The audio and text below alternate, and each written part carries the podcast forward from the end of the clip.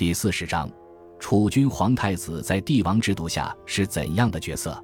楚君即是未来的皇帝，除个别为皇帝的弟弟、叔叔或者直接是皇帝的孙子，称为皇太弟、皇太叔、皇太孙等外，一般情况下为皇帝的儿子，称为皇太子，简称太子。在我国汉代，王侯的继承人也曾称太子。汉代后，各种同姓或异姓王侯乃至藩属国的继承者都统称为世子。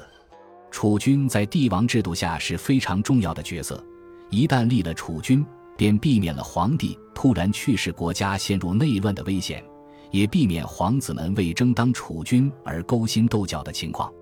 储君确定之后。大臣和皇子们对未来的政治走向心中有数，人心便安定，政治也便安定了。因此，储君往往被称为国本。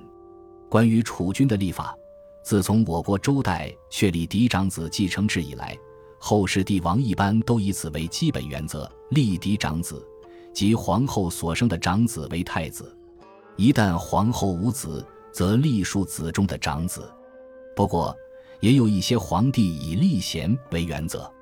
早期时候，太子权力相当大，是仅次于皇帝的二号人物。加上大臣们对未来的皇帝自然也不敢怠慢，太子往往会对皇帝本人构成威胁。因此，古代多次出现皇帝废太子甚至杀太子的事情。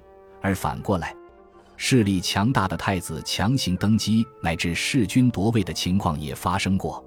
前者如汉景帝废立太子，汉武帝诛杀魏太子等；后者如唐肃宗李亨强行登基，隋炀帝弑父夺位。另外，再加上众多皇子都觊觎储君之位，明争暗斗等原因，历史上太子顺利册封、顺利登基的情况并不多见。不过，宋代以后，皇权不断加强，太子权力不断变小。清雍正登基后，鉴于康熙立储的失败。干脆不再公开立储，建立了秘密建储制度，即皇帝生前不公开宣布储君人选，而是悄悄定下储君，在皇帝死后才公之于众。